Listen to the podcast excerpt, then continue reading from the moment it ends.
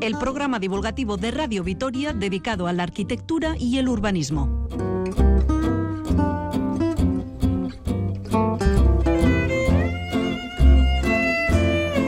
De nuevo con todos ustedes en Radio Vitoria con un variado mosaico de contenidos que tienen que ver, eso sí, con la arquitectura. Hoy hablaremos de barrios de la ciudad, en concreto de los que nuestros colaboradores consideran prioritarios por sus necesidades para recibir inversiones.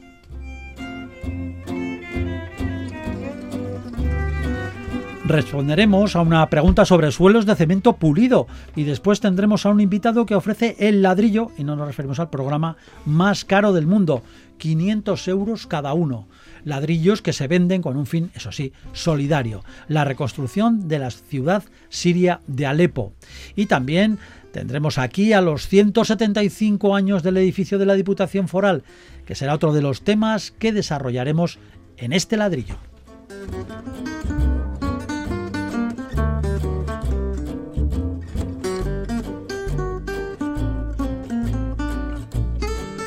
Ustedes que nos escuchan, pues bueno, si quieren preguntar algo relacionado con la arquitectura o proponer cuestiones para luego traerlas ante el micrófono, pueden usar el correo electrónico el ladrillo el contestador de Radio Vitoria 945 01 2550 y también el WhatsApp de la emisora el 656 787 180. Presentamos ya a nuestros colaboradores de cabecera, los arquitectos y urbanistas. Pablo Carretón, bienvenido. Hola a todos. Y también Fernando Bajo, un saludo Fernando. Muy buenas. Los aspectos técnicos de la emisión son cosa de Irene Martínez. Les habla Paco Valderrama.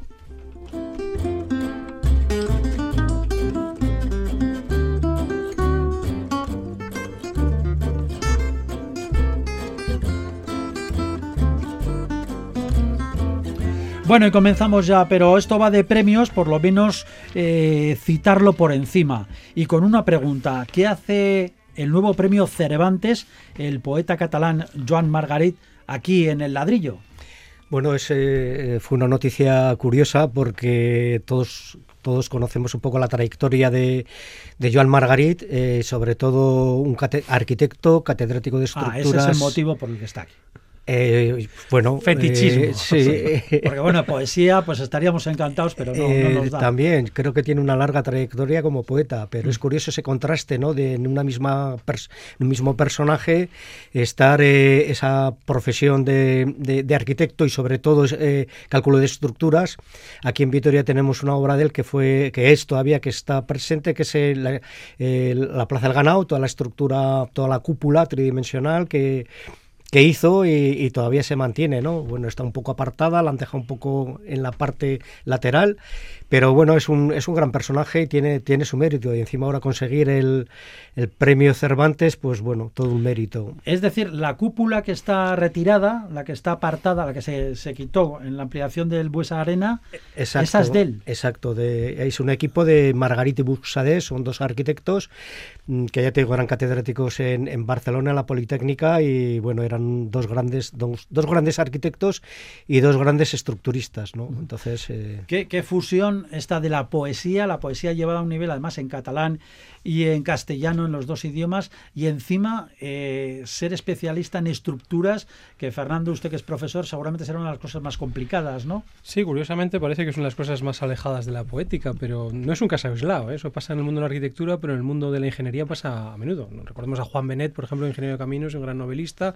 y a otros muchos ingenieros, calculistas o arquitectos calculistas, que yo no sé si es igual por liberar un poco las neuronas de tanto cálculo y tanto número, de vez en cuando, pues les da por escribir y por la, por la poética. Y, triunfar, claro. Y no, y triunfar porque son muy buenos. O sea, Joan Margarit realmente pues, pues es que abandonó el mundo de las estructuras porque esto le satisfacía mucho más y porque además pues es un, es un gran poeta, ¿no? Entonces yo creo que explotar esa, esas, esos talentos que uno tiene pues es una de las mejores elecciones. Y enhorabuena desde aquí. Claro. Y bueno, pues ya lo saben eh, los eh, vitorianos, los gasteiztarras, esa cúpula que está como apartada, que está retirada del Buesa Arena, esa se debe a este gran poeta. Al premio Cervantes del 2019, o sea... arquitecto y especialista en estructuras. Un detalle, pues verdaderamente muy curioso. Y otro premio es también que eh, se le ha dado el Premio Nacional de Arquitectura para un portugués, para Álvaro Siza. Bueno, sí, la verdad es que Álvaro Siza mm, ya es que no cabe en sí de premios, ¿no? Porque es un fantástico arquitecto portugués que hasta hace poco, además, aquí en Euskadi, con motivo de la Bienal esta de Arquitectura, y que, que, bueno, con su sensibilidad, su sencillez y la pobreza de su arquitectura, que en el fondo no, no pertenece, o sí pertenece a esta Star Simpson. Sobria, ¿no? Pero sin embargo, eso no son ni grandes edificios acristalados, ni cosas brillantes, ni fulgurantes, ni carísimas. Pues ha sabido con esa sensibilidad eh, portuguesa eh, transmitir el, valor de la arquitectura desde, desde, lo más simple y sin embargo desde lo más emocionante. Por aquí no tenemos nada de él, ¿no? Eh, aquí en Vitoria creo que no, pero bueno, es Premio Nacional de Arquitectura en, en España, vamos. Porque ha construido en España, sí, sí, sí. tiene, que recuerde el Museo de Arte Contemporáneo en Santiago de Compostela, tiene unas viviendas en Granada, bueno, tiene, tiene muchas obras. Pero Álvaro Siza despunta desde el principio con, con una serie de sucursales de bancos que que hace una interpretación del movimiento moderno muy, muy su generis, muy de él, ¿no? Y ahí tiene un mérito espectacular. Y otra de las obras, por ejemplo, son las piscinas de esa de Queiros.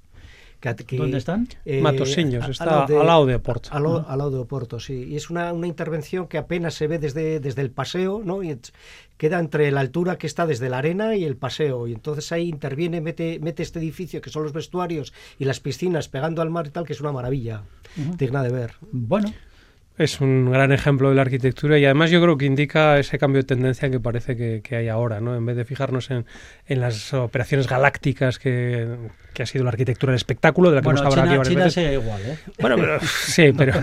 Bueno, ya no, ponga, no ponga esa cara porque mañana ya le, llama, le llaman al alcalde... Hombre, viene un chino y nos encarga algo y Pablo y yo vamos encantados, Se encarga un rascacielos luminoso de 120 metros. Daremos todo. Por encantados ello. de la vida. Pero, sí. pero bueno, esta otra línea merece ser premiada porque siendo mucho más eh, discreta, mucho más humilde, pues sin embargo tiene una potencia tremenda. Bueno, pues hemos traído eh, a dos eh, arquitectos famosos, importantes aquí, pues al hilo de estos premios. Ahora nos quedamos aquí en Gasteiz. El Ayuntamiento de Vitoria presenta su proyecto de presupuestos para 2020 y en él se incluye un millón el año que viene para los barrios de la ciudad. Bien, esto nos sirve un poco como disculpa. A nuestros colaboradores aquí presentes les hemos pedido que hagan un ejercicio que se ganen el jornal. Tienen que elegir un barrio de la ciudad, eh, solo uno, y plantear eh, cuáles son sus principales necesidades que habría que, solu que solucionar lógicamente pues rápidamente con, subvenciones vamos con, aportaciones económicas financieras de, del ayuntamiento. ¿qué barrio ha elegido usted señor Carretón? Bueno vamos a ver mirando un poco el, el, el trazado la trama urbana de Vitoria eh, a mí me gustaría que eh, se tuviese un poco en cuenta eh, la situación de eh, Arambizcarra. Aram, Arambizcarra. Arambizcarra. Usted ha Arambizcarra. Y el ángulo, bueno, es una, es una intervención que se hace, se hace junta. Y es curioso porque este barrio queda un poco entre Zaramaga, que es un barrio uh -huh. emblemático de la ciudad, y Salburúa, que es el nuevo barrio que también, pues bueno, está, está de actualidad eh, nos hemos enterado que el tranvía ya va a llegar a Salburúa y mm. quizá a través de Arambizcarra pueda conectarse con, con el tranvía en, eh, en, la zona del agua, ¿no? O sea, mmm, cerrar un poco el, el, el, el, círculo. El círculo, el círculo un poco de, de transporte público. Arambizcarra es un barrio que se hace en el año 74, tiene 3.300 viviendas y hablamos el otro día que tiene unos bloques hexagonales, no hace calle, no, no es, es, un poco el bloque abierto, ese, ese, urbanismo moderno, no, eh, racionalista, pero que, que, queda un poco desgajado de lo que es la alineación de calle, no. Entonces, hay, en ese sentido creo que se podría un poco revisar esos espacios públicos que quedan en, entre estos bloques hexagonales, no, hacer una intervención para que urbanísticamente pueda mejorar su calidad, incluso un mestizaje de usos, ¿no? Ahora es uso residencial, puede ser un semillero de empresas o un poco o unos locales eh, para estudiantes, eh, para alquiler de, residencia de estudiantes, etcétera, ¿no? Creo que es un barrio el Anglo, el Anglo y, y Arambizcarra que se han quedado un poco ahí eh, entre estas dos cuñas de Zaramaga y olvidados un poco y Sí, y yo creo que necesitan un poco de, de, revisión o de transformación urbana, ¿no? Quizá las, las necesidades primarias puede ser una demanda de los vecinos, pero creo que, que, que su ordenación urbanística mm, tiene cierto interés para que pueda ser remodelado. Eh, antes, antiguamente, ahí estaban unas fábricas de explosivos eh, y era una, zona un poco como, como abandonada de la ciudad, ¿no? Incluso es de transición hacia el polígono de Betoño, ¿no? Y entonces yo creo que tiene esa, la importancia de volver a hacer una, revisión, una renovación del propio barrio. Luego volveremos a entrar más en detalle. Fernando, su, elección. Yo me voy un poco más al sur y, y me voy a Durza, San Cristóbal, ¿no? Que al final pues es uno de los barrios que... Estamos aquí prácticamente. Sí, ¿no? donde estamos y, además es que tiene una posición excepcional dentro de la trama urbana ¿no? y con un entorno natural fantástico, una orientación al sur estupenda y sin embargo unos problemas de, de, de tráfico, de conexión, de falta de aparcamiento, de, espacio público tremendos. ¿no? Parece mentira que un sitio donde realmente todos nos encantaría vivir porque es un barrio muy agradable y encima está muy bien situado y muy cerca de, todo y bien dotado, pues sin embargo tenga estos problemas. ¿no? Yo creo que también eh, tiene esa, lacra ¿no? que tanto decimos en es que hay muchas zonas verdes, sí, pero muchas zonas verdes pequeñas, inconexas, que no funcionan bien eh, y que al final, si computan los metros son muchos, pero si realmente te fijas en ellos y, tomas experiencia de ellos caminando por ahí, pues están tan desgajados, tan deslavazados, tan desconectados que dices, no puede ser, ¿no? Fijémonos un poco en toda esa eh, serie de aparcamientos gigantescos que existen por ejemplo, detrás de la Torre de Iturricha, ¿no? Lo del Boulevard Sur, y que realmente podían ser un corredor verde fantástico si reubicáramos esos aparcamientos, ¿no? No sé, tiene unas posibilidades tremendas, fantásticas, que al final solo lo estamos tratando periféricamente, ¿no? El BEI irá por el Boulevard Sur, que ya veremos lo que pasa con los árboles que hay ahí, ¿no? Ya veremos qué pasa con la rotonda de, esmaltaciones y demás. Pero ¿qué es lo que pasa dentro del barrio, ¿no? ¿Cómo, cómo se reubica eh, todos estos espacios públicos y se le dotan de una unidad necesaria, ¿no? ¿Por qué no aprovechamos más la manzana del antiguo hospital militar, ¿no? Que al final pues hay una fuente ahí, no sé, en medio, un centro cívico y un edificio de, de, la universidad, pero hay muchas posibilidades de utilizar eso como, como un gran espacio público que no tenga, simplemente pues unos jardincitos y, la fuente, ¿no? Yo creo que hay muchos usos posibles ahí, incluso el de, llevar ahí un gran aparcamiento, vamos a decir, en subterráneo o semisubterráneo para solucionar muchos problemas y, limpiar las calles, ¿no? que son un poco caóticas. Luego hay, calles eh, que son como callecitas muy pequeñas que a veces pues no, no he pasado nunca por aquí. Pero que es una maravilla descubrir algunas de ellas. hay algunas que son placitas de estas que dices, estoy en otra ciudad, ¿no? pequeñitas, son unas calles que tienen unos cientos de metros nada más. Entonces, bueno, yo creo que es un, es un barrio que, merece un repaso en muchos términos. Y aquí solo hablamos del término de la forma urbana, ¿no? Pero para nosotros, desde luego, es el fundamental y creo que, que tiene enormes posibilidades volviendo a Arambizcarra, usted tiene, exactamente. la verdad es que podíamos hablar de todos los barrios, ¿no? Porque todos los barrios tienen sus, necesidades, entonces claro, nos has mandado, nos has puesto el reto de elegir uno y bueno, eh, hemos, hemos sido obedientes. Arambizcarra eh, a la contra tiene un gran parque, el parque de, de, Arambizcarra que es precioso, es tremendo, de grande. Yo creo que mucha gente igual no lo, igual no, no, no lo ha disfrutado, pero es un gran parque. Otra carencia que tiene es, eh, hablando de Salburúa, esa conexión con Salburúa, ¿no? Está la calle Madrid, que es una, verdadera autopista, yo creo que se necesita ese, esa, esa relación, ese encaje, ese, ese hacerlo más peatonal, esa calle, hacerla más liviana para que pueda cruzarse ¿no? Arambizcarra con, con, con, con, Salburua. Y sobre todo que ya que va a llegar el, tranvía, pues que, que, que, atraviese, que, le den un poco cierto valor a este barrio que, está ahí un poco como olvidado, ¿no? un poco encorsetado entre Zaramaga, que es esa entidad que tiene. Y un poco, eh, bueno, eh, yo me atrevería a plantear un concurso de ideas para, para ver un poco en nivel urbanístico de uso. Estamos hablando de la ciudad de multiusos, este, este mestizaje. Entonces, quizá, y es una ocupación de suelo, quizás sea el momento para, pues, eh, creo que tiene muchas posibilidades este, este barrio, mm. eh, Arambizcarra. ¿Les parece a ustedes que tal vez en el ayuntamiento, no nos queremos meter en, en jardines que no nos corresponden, pero tal vez en el ayuntamiento, en su concepción urbanística, tal vez cada año cada eh, legislatura tendrían que elegir un par de barrios y decir, bueno, aparte de que tenemos que atender todo lo demás, servicios generales y tal, eh, vamos a centrarnos en ese par de barrios o en ese barrio o, dos barrios durante toda la legislatura y vamos a entrar a fondo. Pues sería fantástico. Lo que pasa que yo creo que eso primero habría que establecer la lista ¿no? de, de las Claro. prioridades para saber cuándo le toca a cada uno. ¿no? Mm. Porque yo creo que, que el- que lo que existe hoy día, claro, si se fija solo un barrio o dos, pues probablemente los otros van a estar Sí, celosos. pero ¿no? bueno, ya les llegará. Bueno, pero por eso es importante la lista inicial Claro. para precisamente no caer en esto, ¿no? Entonces, Y explicarlo yo- bien, decir, Exacto, bueno, hemos elegido este por esto, por esto, por esto, que lo El problema todo el quizá de estas ayudas es decir, vamos a eh, un millón para ayudas a los barrios. No, bueno, no son, son sí, bueno, son- Bueno, no sé, es un poco el titular, ¿no? Sí, Tampoco he ido más al fondo, ¿no? Pero claro, eh, para, para todos un millón es poco, ¿no? sí. Eh, evidente. Entonces, eh, bueno, yo creo que lo que hay que explicar primero pues, es una estrategia, decir, oye, ¿cuáles son los barrios que más lo necesitan? ¿no? ¿Cuáles son los más viejos o los más anticuados o los que demandan? Y entonces, y, y dar una serie de razones, ¿no? Y además yo creo que, que es una razón muy buena esta, establecer esta jerarquía porque además que todo el mundo sabe cuándo le va a llegar, más o menos, ¿no?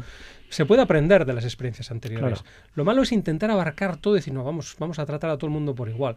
Es que igual no hay que tratar a, a todos los barrios por igual. O sea, algunos demandan más atención, pues como hay gente que está más enferma y otras más sana, ¿no? O porque hay gente que tiene más edad y otra que tiene menos edad, ¿no? O La- porque la atención de unas de un tipo y de y otras de otro. O sea, el- el- el- la ciudad es un organismo vivo y, y si olvidamos eso estamos olvidando algo muy importante. ¿no?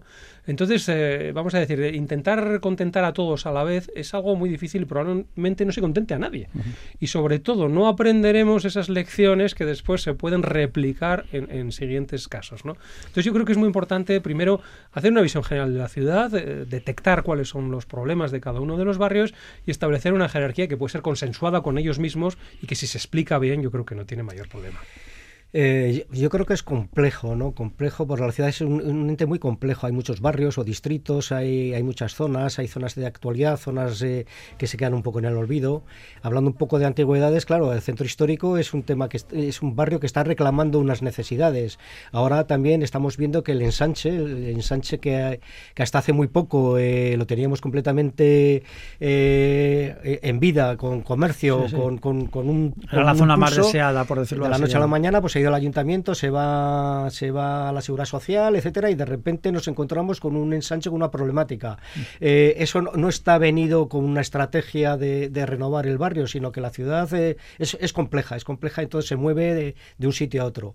Eh, sí que es bueno crear igual cierta estrategia, pero, pero sin olvidar de, yo creo que en, en todos los barrios, ¿no? Eh, estar un poco a- a- al tanto de lo que pueda pasar, ¿no? de, las, de las necesidades que puedan tener. Bueno, pues esas han sido las preferencias, las preferencias en el sentido de que habría que intervenir pues por diversas causas como han escuchado de nuestros colaboradores Arán Vizcarra y toda la zona de Adurza, San Cristóbal. Adurza.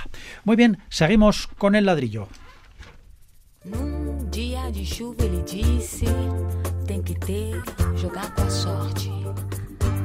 Coragem, um braço forte, jogar com a sorte. hum. Consigo conquistar com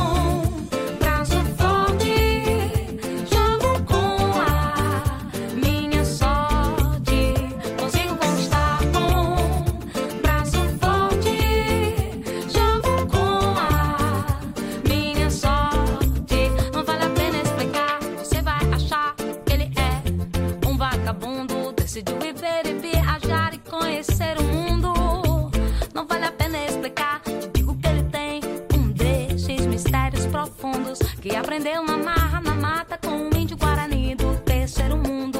Foi na África, viu Bangladesh, dormiu com o deus Ganesh. Ficou intrigado quis ver com seus próprios olhos um arco-íris. Diz que essa viagem só o ajudou a descobrir povos desconhecidos que disseram pra ele que o homem é seu próprio inimigo.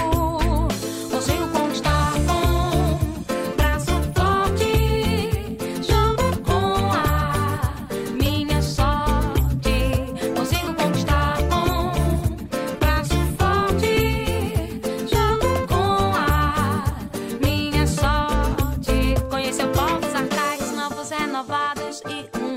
uns povos esquecidos que o levaram numa cabana de bambu num lugar perdido. E tem que se adaptar, tem que comer tudo que oferecem. Agradecer o dia fazendo uma prece.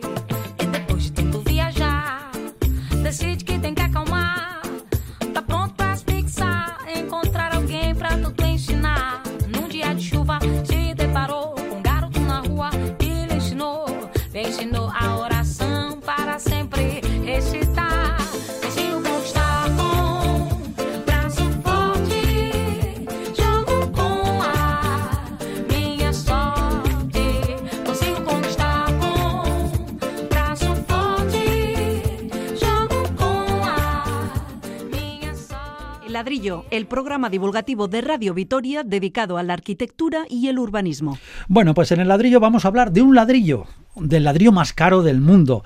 Cada uno vale 500 euros y no se trata de un negocio de joyería o algo parecido.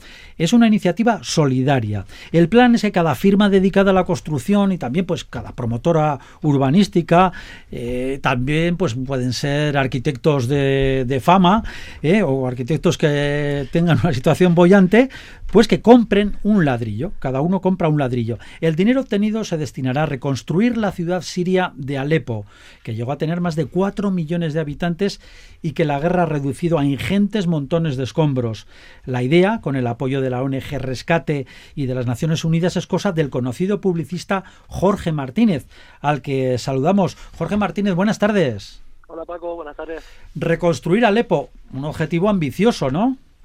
Sí, sí, bueno, yo siempre lo digo, hombre, reconstruir Alepo tardará mucho tiempo y, hará falta eh, mucho esfuerzo y mucho, mucho dinero. Pero bueno, no deja de ser una, una manera de, empezar, digamos, a, reconstruir y sobre todo yo creo que también es muy importante que, que desde Alepo se empiece a hablar de una manera también más positiva y más esperanzadora. Llevamos ocho años de, de guerra civil y todo lo que nos ha venido, digamos, de Siria y Alepo, pues son imágenes y, y noticias siempre dantescas, dramáticas, que tienen que ver con el horror de la guerra, con la muerte, con la desesperación.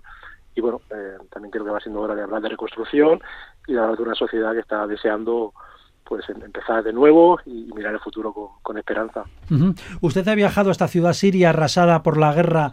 ¿Qué se ha encontrado? ¿Es peor de lo que parece en las imágenes?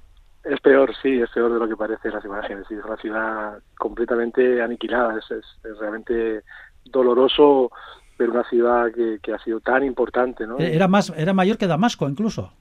Sí, el número de habitantes. Una ciudad cosmopolita, como sabes, con un, con un legado cultural, artístico extraordinario, la Puerta Oriente, una ciudad, eh, digamos, a la que llegaba el Orient Express y, por la que ha pasado y han- se han hospedado naves de Arabia, Agatha Christie, personajes míticos, y que está, está realmente muy, muy destruida. Es una de las ciudades, junto con Homs, que ha sufrido más los bombardeos de la guerra y hay que tener en cuenta que es la ciudad que ha sido ha sido, digamos, bombardeada tres veces, porque fue inicialmente ocupada por el Estado Islámico, luego fue liberada por las fuerzas rebeldes y en última instancia eh, liberada y, ocupada por, por, el gobierno de Bashar al-Assad y con el apoyo de las tropas rusas. Es una ciudad que, durante ocho años lo único que ha vivido es bombardeos eh, y guerra constante. Entonces, bueno, es cierto que algunas zonas del centro pues están un poquito mejor, pero todo lo que son los extrarradios y bueno, la- las, la- digamos, el perímetro de la ciudad está completamente aniquilado. Hay millones y millones y millones de, toneladas de, escombro que, bueno, que no solo no solo son una gran molestia para, para la circulación y, ta- y también son un, un nido, digamos, de, de infecciones, ¿no? Es una situación que, que bueno, que viene, digamos, a, a añadir un elemento todavía más molesto a una ciudad que ya tiene eh, muchísima complejidad, que ha sufrido durante muchos años eh, cortes de luz constante, cortes de agua, eh, una ciudad que ha vivido, que ha vivido al límite. Ujú. A este viaje le acompañó el fotógrafo de guerra ganador de World Press Photo hace unos años, Samuel Aranda, ¿no? Sí, sí, es un buen amigo y, y, bueno, yo siempre intento que mis proyectos y mis ideas y rodearme de gente mucho mejor que yo, si puede ser, y Samuel es de esos colaboradores, bueno, que te lo hace todo mucho más fácil, que tiene una manera de mirar eh, extraordinaria y es un buen amigo, es una maravillosa persona con una sensibilidad necesaria además para que este tipo de proyectos pues eh, no solo salgan salgan bien, no mucho de ser profesionales, sino que sean capaces de, de transmitir pues toda la emoción, digamos, de las historias que nos vamos encontrando a lo largo de estos, de estos viajes que tengo la suerte de, de realizar gracias a mi trabajo. Sí, estuvo Samuel Aranda aquí en Vitoria hace unos años precisamente para presentar ese premio. Eh, ¿Qué fue antes, el viaje o el ladrillo? No, fue antes el viaje, eh, fue antes el viaje, aunque cuando yo dejé el viaje en el mes de abril con Samuel, ya digamos en mi cabeza ya estaba lógicamente la, la, la idea de poner en marcha esta iniciativa en la que llevo trabajando pues cerca de un año y medio. Eh, que hay que recordar a, a vuestros oyentes que ONG Rescate, en colaboración, efectivamente, como tú bien decías, con el Programa de Naciones Unidas para el Desarrollo, puso en marcha hace cerca de dos años una pequeña fábrica de ladrillos eh, en un barrio de los de los estatarios de, Alepo, una de las zonas más damnificadas por la guerra, y en esta fábrica lo que se hace con, con la colaboración de 136 hombres y mujeres eh, sirios y sirias es convertir el escombro de la guerra, el símbolo de, la destrucción, en ladrillos nuevos que se utilizan para rehabilitar eh, viviendas y también infraestructuras básicas. Esa fábrica está en marcha, con un excelente resultado, o sea, ha beneficiado a más de 15.000 personas y, y la campaña que yo he puesto en marcha para ONG Rescate lo que pretende es eh, bueno as- asegurar la sostenibilidad de esta fábrica durante los próximos dos años y también la posibilidad de poder acometer pues eh, otros proyectos de rehabilitación de, de dos escuelas y, y de un hospital que fue destruido pues fue la fue la sede de la base operativa del Estado Islámico. Recordamos, eh, con lo que usted nos cuenta, un poco las imágenes del Berlín en la posguerra, tras la Segunda Guerra Mundial, filas de mujeres rescatando ladrillos de los montones de escombros que todavía se podían aprovechar. Siempre es lo mismo tras la ruina de la guerra, ¿no? Sí, la historia se repite y no es tan distinto, efectivamente, es una imagen muy muy muy similar, parece mentira que, en 50 o 70 años no, no hayamos sido capaces de, de aprender demasiado, ¿no? Y bueno, es- también es, es muy sorprendente, a mí me gustaría como también reseñarlo, es, es increíble como en medio de ese desastre, en medio de ese horror, en medio de esa destrucción, eh, encuentra realmente eh, cómo la, la sociedad, los seres humanos tienen una capacidad de resiliencia extraordinaria, ¿no? Porque era, era maravilloso también ver cómo en medio de ese paisaje dantesco, ¿no? Que, que no, das, no das crédito a, a, a entender que el ser humano sea capaz de, de ese nivel de destrucción tan extraordinario, ver cómo bueno, pues los ciudadanos de Alepo tienen, están obligados a continuar con sus vidas y en medio de esa ruina pues encontraban un, un puestecito de, de, de verduras, de frutas, ¿no? Y, y era realmente espectacular, ¿no? Ver ese color de esas frutitas, de ese pequeño puesto de frutitas en medio de esa ingente masa gris de, bueno, de, toda esa cantidad de, de, De de polvo, ruina, ¿no? polvo y ruina, ¿no? Sí, entonces, bueno, el ser humano también te da, te da esa lección continua, ¿no? De, de- bueno, pensamos que, no, que nadie sería capaz, digamos, de sobrevivir a esa situación y en realidad pues te das cuenta que, que, sí, que la gente pues tiene que salir adelante y es cierto que de Alepo ha tenido que huir muchísima gente, Samuel y yo pues nos colamos en algunas casas para fotografiar y para documentar y era extraordinario ver ver cómo esas casas, digamos, eh, en los armarios estaban la ropa colgada, ¿no? En la mesilla de noche había objetos, ¿no? O sea, era, era plenamente consciente de, de cómo la guerra y cómo esos bombardeos habían sorprendido a, a familias como la tuya, como la mía, y que la gente pues había tenido que salir, eh, despavorida. Estoy entrevistando a gente que duerme cada día con su maleta hecha.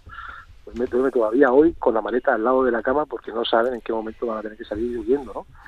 Y, y bueno, el ser humano te da, te da lecciones eh, cada día.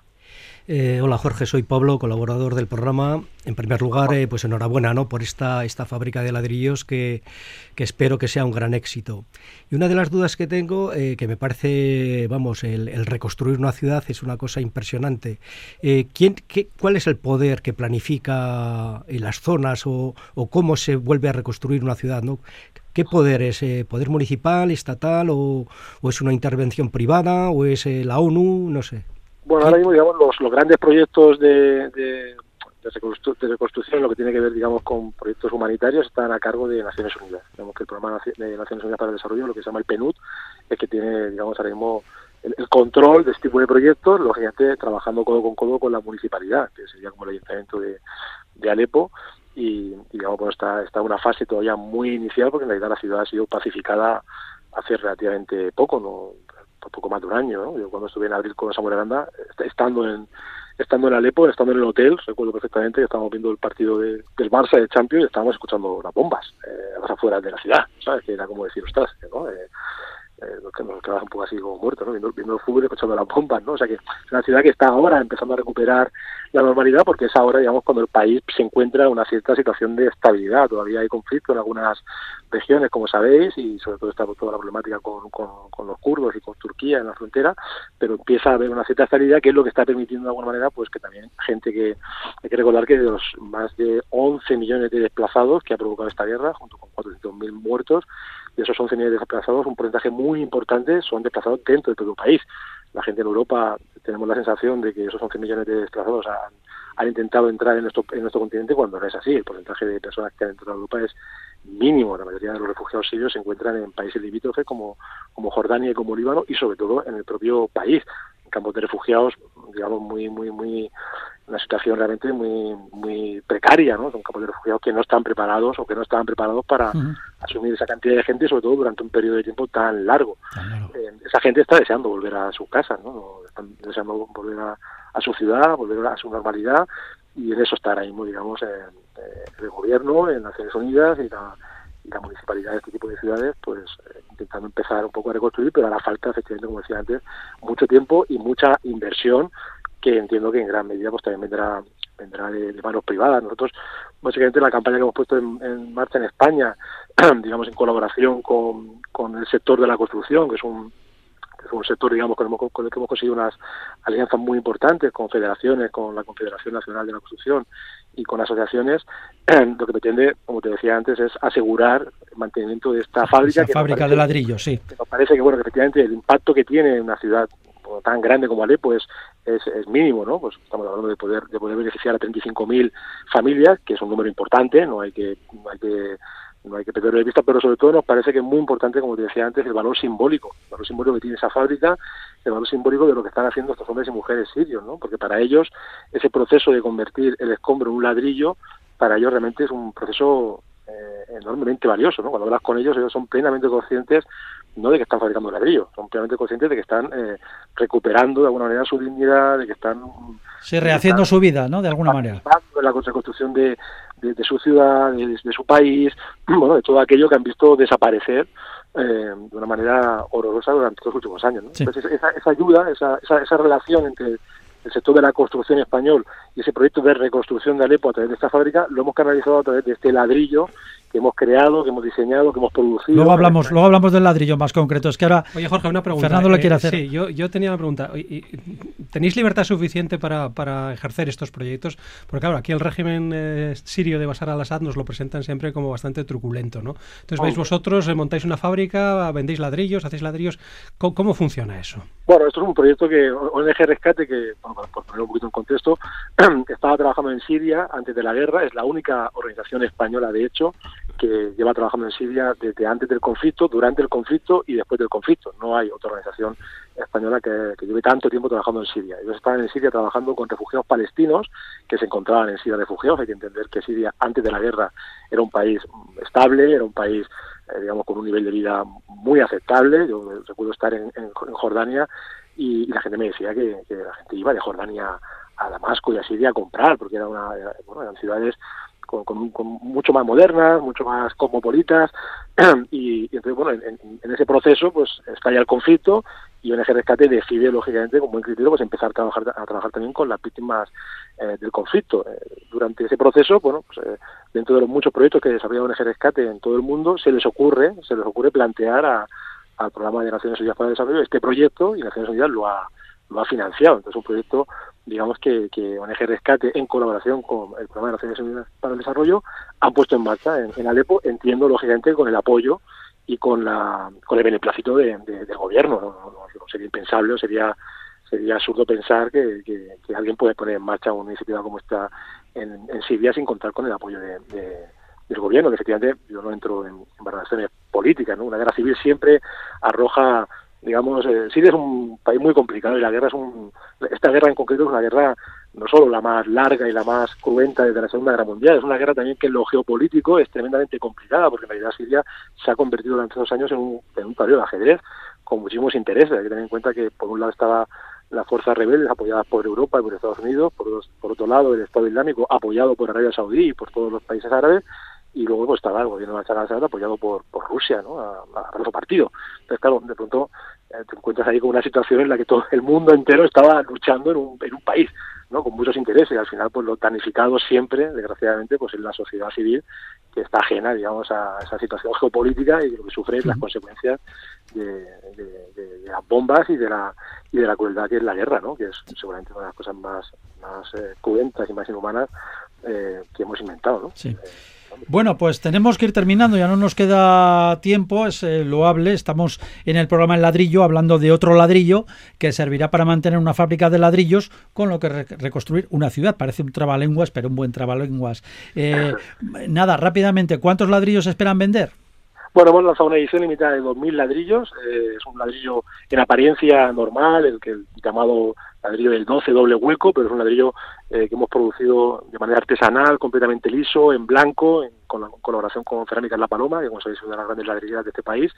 Y esos 2.000 ladrillos pues salen a la venta al precio de 500 euros, como tú bien decías al principio, y aspiramos, digamos, a que las empresas del sector de la construcción, constructoras, promotoras, distribuidoras, fabricantes, pues y incluso arquitectos, efectivamente, pues se sumen a esta iniciativa comprando uno de estos O, o ladrillos. periodistas, ¿eh? También hay periodistas muy bien avenidos. Que los periodistas comprar. tenemos un sueldo más modesto. comprando ladrillos, fíjate, yo nunca lo había pensado. Alguna, alguna figura así mediática, ¿no? Celebrity, pues han tenido la sensibilidad de, hemos tenido la de que es una campaña que está consiguiendo bastante notoriedad en medios de comunicación y estamos sorprendidos también de que efectivamente personas que no pertenecen al sector de la construcción pues han, han- han adquirido nuestros ladrillos. Pero bueno, la idea sería efectivamente vender 2.000 ladrillos para recaudar un millón de euros, que es la cifra que garantizaría sostenimiento, bueno, la sostenibilidad de esta fábrica en Alepo durante dos años y poder acometer estos, proyectos de rehabilitación de dos escuelas y de hospital. Perfecto, pues eh, Jorge Martínez de la ONG Rescate, eh, que cuenta también con el apoyo de las Naciones Unidas, este conocido publicista al que despedimos ya, deseándole muchísimo éxito con ese ladrillo absolutamente solidario, el más caro del mundo, pero también el más solidario del mundo, sin ninguna duda. Muchas gracias por haber estado con nosotros en el ladrillo, precisamente. Y mucha suerte. Gracias a vosotros, gracias a vosotros. Gracias. Un saludo. Buenas tardes. Hasta luego.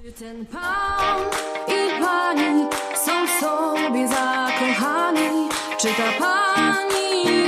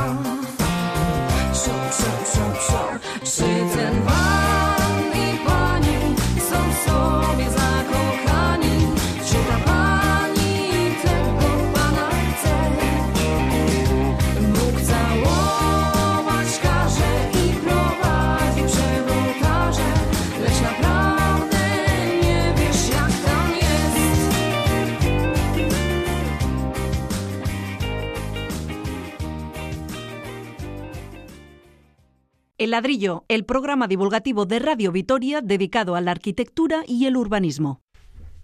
Bueno, y después de Siria con esta impresionante historia, eh, porque ustedes mm, ya se dan cuenta de, de cómo, bueno, claro, ya lo saben, lo que es construir una ciudad. O sea, después de la guerra que lo deja todo, todo es, es impresionante ver esas fotografías de, de cómo están las calles totalmente arrasadas. No, nosotros Apenas- no sabemos eh, nada de eso, afortunadamente. además, Bueno, pero pero, pero sí hemos visto las imágenes, eso. De hecho, vamos, los libros de, de la post-segunda guerra mundial hablan Claro. de eso también, de producción de ladrillos, ¿no? Eso es Sí, sí. curioso, pero es una de las primeras necesidades que existen cuando, cuando una ciudad es arrasada y se necesita reconstruir. Es tremendo, una ciudad llena de vida y en poquísimo tiempo Sí, Se, sí. se queda en nada. Es, es impresionante. Cambia completamente el escenario y, el- y la labor es ingente. Eh, Gente que está fuera, que no tiene su hogar, el reconstruirlo, ¿no? Eh, perder toda esperanza, ¿no? De, de- tu hogar, tu casa, tu, tu vida, tus recuerdos, ¿no? Y de la noche a la mañana, pues tener que reconstruir. Yo creo que, vamos, eh, eh, superhumano, ¿no? Bueno, eh, dejamos Siria, como decimos, y nos venimos aquí, concretamente a lo más cercano. El edificio de la Diputación en la plaza de la provincia cumple 175 años. Fue obra del arquitecto Martín de Saracíbar. Pero vamos a conocer algo más sobre este edificio que alberga el gobierno eh, provincial. Fernando, ¿quiere empezar usted? Mm, Sí, sí, la verdad es que es una historia bonita, ¿no? Porque las juntas generales no tenían sitio hasta que en determinado momento, en una reunión que creo que tuvieron en Agurain, ¿no? Pues decidieron, bueno, construir o buscar por lo menos el sitio para construir el- el- lo que hoy llamamos el Palacio de la Provincia, ¿no? Y sí es verdad que, que, bueno, que, que en 1844 ya se inaugura obra no solo de Saracíbar, sino también de José Antonio Garayzábal, creo que eran dos arquitectos, ¿no? Y, y lo bonito es que, realmente es un edificio que, que nació de una manera y que se ha ido transformando a lo largo del tiempo casi constantemente, ¿no? Porque no sé si nuestros oyentes sabrán que al principio era un edificio de una sola planta, es decir, no es hasta el 1856 cuando se decide poner una planta más encima del edificio una planta que ya tenía, ¿no? Curiosamente para albergar las, las la vivienda o las estancias del diputado general, ¿no? Que es una cosa la zona como- noble. Por supuesto, la parte de arriba, ¿no? Que- Con vivienda, también vivía allí. Hombre, claro, sí, sí, sí. No sé si hoy el diputado general querría vivir en el propio En la- palacio. en la en la oficina. Acabará harto de eso, ¿no? Pero bueno, fue una de las necesidades. Y, y el mismo Martín Saracíbar también nace en la segunda planta, ¿no? O sea, es un edificio, por así decir, que empieza modesto, de, de estilo neoclásico, pero con unas trazas muy, muy serias y muy elegantes, ¿no? Pero que permite un añadido y varios añadidos posteriores además, ¿no? Porque la parte de atrás no se le añade al principio de la segunda planta, sino que es muy posterior, ¿no? Y hoy lo vemos y, y sería difícil, eh, vamos, tendría que Sí, ser un parece- ojo muy fino. Parece que siempre ha sido así. Exacto, el que dijera, no, no, aquí hay un añadido, aquí hay un postizo, aquí hay una ampliación, etcétera, etcétera. Luego, bueno, habla, habla muy bien ¿no? de, de- de este trazado inicial que permite o que ha permitido a lo largo de los años el montón de transformaciones. Esas, ampliaciones las hizo el mismo arquitecto. Bueno, la de la segunda planta, del Sí. 56 al 59, sí la hizo Martín Saracíbar, pero después han ido viniendo pues todos los arquitectos eh, provinciales que han intervenido en ella, ¿no? O sea, desde Fausto Íñigue de Betolaza, el mismo Santiago Fernández Villa, que le conocemos, eh, Juliana Price en su momento, Jesús Guinea, eh, José Luis Catón, bueno, yo creo que todos los arquitectos provinciales de alguna u otra manera han, Han metido la paleta ahí. Exacto. Eh, sí, la verdad es que es un edificio que tiene muy buena vejez, ¿no? Yo me gustaría referirme un poco a, a la- a la Vitoria de aquellos años, ¿no? Vitoria que era una ciudad medieval, llena de conventos, de repente aparece el humanismo, aparece, aparece el neoclasicismo, y hay tres intervenciones importantes, ¿eh? Eh, finales del 18, con la Plaza España y los Arquillos de Olaguibel, el nuevo teatro de Silvestre Pérez, que es de 1830 y 1817, perdón, y luego este tercer eh, edificio que recoge un poco el espíritu ese, el espíritu foral, ¿no? El espíritu que ya se veía que, como ha dicho Fernando, pues estaban en Agurain haciendo las juntas, pero también utilizaban el refectorio del convento de San Francisco para hacer estas, estas El juntas. desaparecido Sí. convento de San Francisco. Entonces hay un momento con estas tres intervenciones que la ciudad se desarrolla hacia el sur, ¿no? Eh, eh, para el nuevo ensanche. En cambio, por ejemplo, este edificio va hacia, lo, hacia el suroeste, ¿no? Va cerca de, de- de la iglesia de San Pedro. Está cerca de las cercas altas, cercas bajas. Todavía Vitoria estaba completamente eh, condensada en, ese, en, esa, en esa almendra, ¿no? Que todos conocemos. Y eh, aparece este edificio como, como, como idea, como renovación de la ciudad, como ese futuro que tiene la ciudad para desarrollarse en el ensanche y la, la nueva, que deja de ser conventual prioritariamente y sale un poco a la- al llano, ¿no? Con este, con este espíritu de la ilustración. Entonces me parece que es una época muy importante eh, recogida en estos tres, estas tres intervenciones que son emblemáticas en la ciudad. Se saltaba la muralla ya. Sí, ya era otro espíritu, otro concepto. eh, eh, la tradición de la época medieval, eh, el espíritu religioso era el que dominaba a la gente, vamos, era un poco el que, el que dominaba las, las costumbres, las tradiciones y, y esa, esa, esa pose arquitectónica de los conventos pues dominaba, dominaba la imagen. Entonces aparecen estas tres piezas de neoclasicismo eh, aprobadas por la Academia de Bellas Artes que rompe ya un poco con ese, con ese criterio gótico medieval de, de- de la propia ciudad.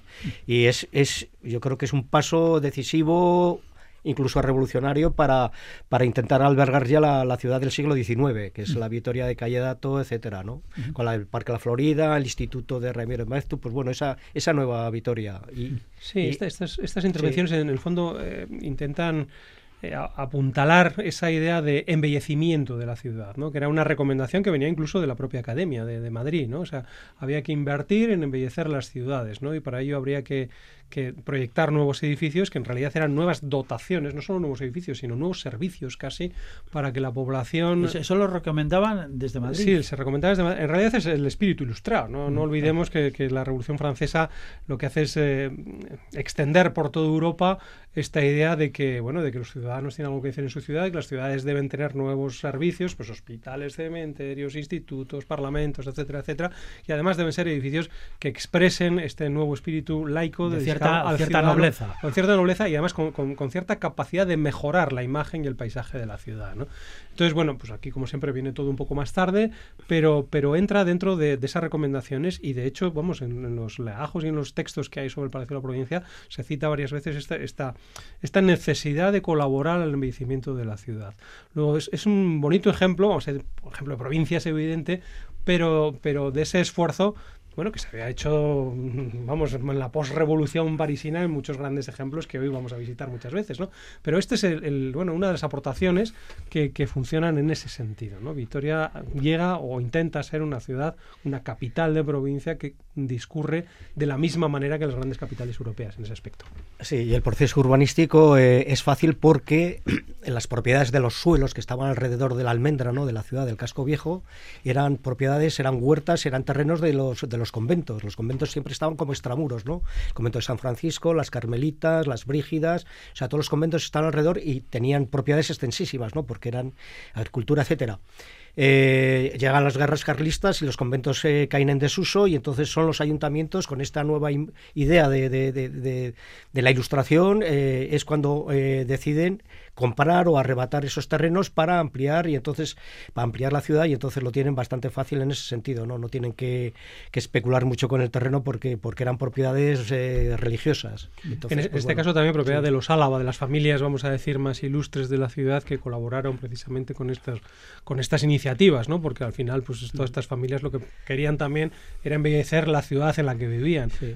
Ahora me, me choca que no se haya eh, localizado igual al lado de la Plaza Nueva o al lado del teatro, ¿no? En esa, en esa, esa nueva Vitoria que, que, Que baja de reclama hacia el sur, exactamente, que iba hacia el sur y en cambio, pues van, van a- al oeste, ¿no? Se, se, se, se realiza este, este edificio pegado a la iglesia de San Pedro, pero, pero vamos, eran todo huertas, no era. Pero era- igual, igual ya se, de alguna forma se, mm, se intuía que cómo tendría que ir. Bueno, no olvidemos que Victoria nace de lo que se llama la almendra medieval, que en el fondo es más o menos redonda, ¿no? Es una, una especie de, de- de circunferencia un poco abollada, ¿no? Con la forma que tiene. Entonces, vamos, el crecimiento lógico, evidentemente, es bajando de la colina y un poco rodeando, esa- Extendiéndose, ¿no? Todo el extendiéndose casi, casi de forma radiocéntrica, ¿no? Porque, porque esa es la, la- la fisionomía o la fisonomía de la ciudad, ¿no?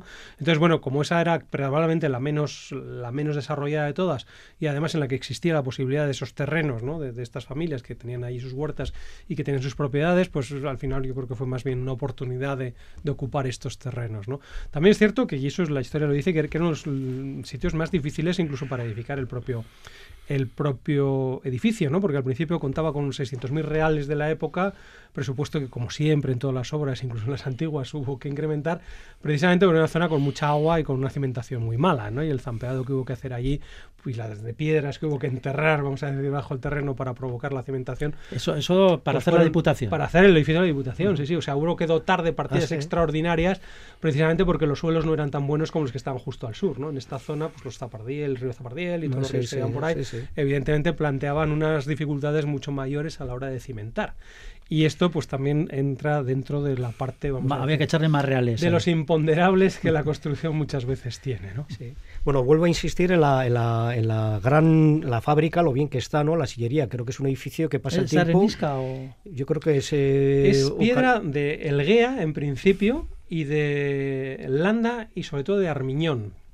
Eh, Hay, hay unos textos muy bonitos, además de cómo tenía que ser la piedra, que tiene que ser grisácea, pero resulta que es algo más amarillenta. Sí, sí. Es, es eh, caliza arenisca, ahí hay un poco de todo, ¿no? Pero sí es así, ¿no? Pero, está- vamos, es piedra de la Y zona. está en un estado perfecto. No, fantástico. Hay otro aspecto también que, bueno, tiene la plaza, la plaza de delante para Sí, que tenga plaza. perspectiva para verla, ¿no? No, no, ya es- no está ya en una calle, en una callejuela, ¿no? Sino que, que tiene esa plaza. Recuerdo hace años que, que Diputación encargó un concurso, un concurso de ideas, porque te- en esa plaza tenía enfrente el palacio y luego las oficinas técnicas a la izquierda y luego también tenía unos, unos- unas otras oficinas en la parte derecha, donde estaba antiguamente la Fundación Sancho el Sabio. Que era un concurso de ideas para un poco eh, remodelar o, o- o hacer algo, ¿no?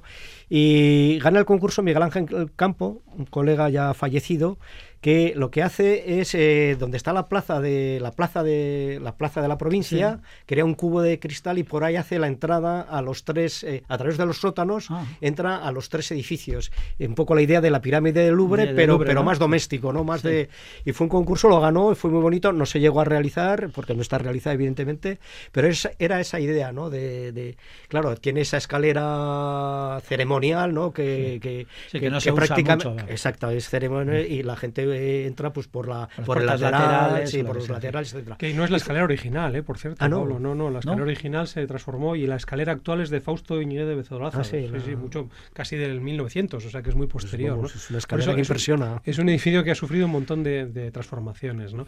Curioso es lo de la plaza. Curioso, yo diría lo de la plaza y lo de los jardines posteriores, ¿no? que yo creo que hay un poco de comentario de todo y que aquí podríamos también traerlo ¿no? a colación. ¿no?